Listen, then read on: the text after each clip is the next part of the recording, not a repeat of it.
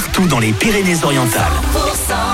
Dans les minutes qui suivent, Gérard Blanc, Teddy Swims, il y aura également Lady Gaga ou encore Calogero et c'est parti pour une heure de consultation gratuite de voyance avec notre médium Christine 100%.com pour vos questions. Vos infos tout de suite midi. 100%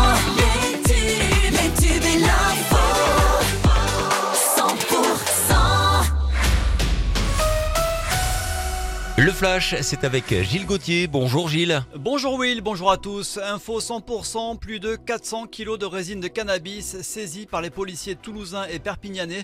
C'était mardi soir dans une zone industrielle de Perpignan. L'équipe de trafiquants était surveillée depuis plusieurs mois. La cargaison de drogue venue d'Espagne est estimée à 3 millions d'euros. Les mises en cause devraient être présentées dans la journée à un juge d'instruction en vue de leur mise en examen.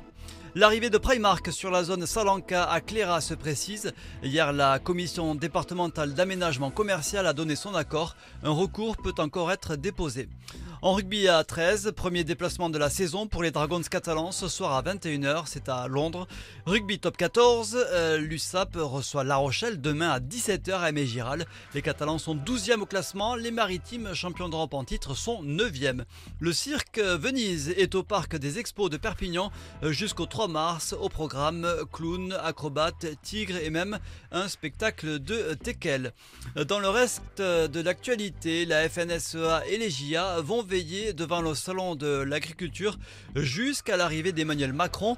C'est ce qu'indiquent les deux organisations syndicales dans un communiqué commun. Le salon de l'agriculture ouvre ses portes demain euh, dans la capitale. Le parquet de Paris ouvre une enquête après des accusations de viol et d'agression sexuelle contre Gérard Miller.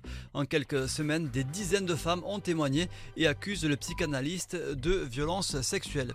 Majoub Majoubi expulsé de France vers la Tunisie, annonce du ministre de l'Intérieur Gérald Darmanin.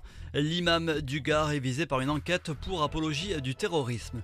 Et puis une sonde d'une entreprise américaine s'est posée sur la Lune hier soir, marquant ainsi euh, donc euh, le premier alunissage euh, d'un appareil américain depuis plus de 50 ans. Et c'est une première pour une entreprise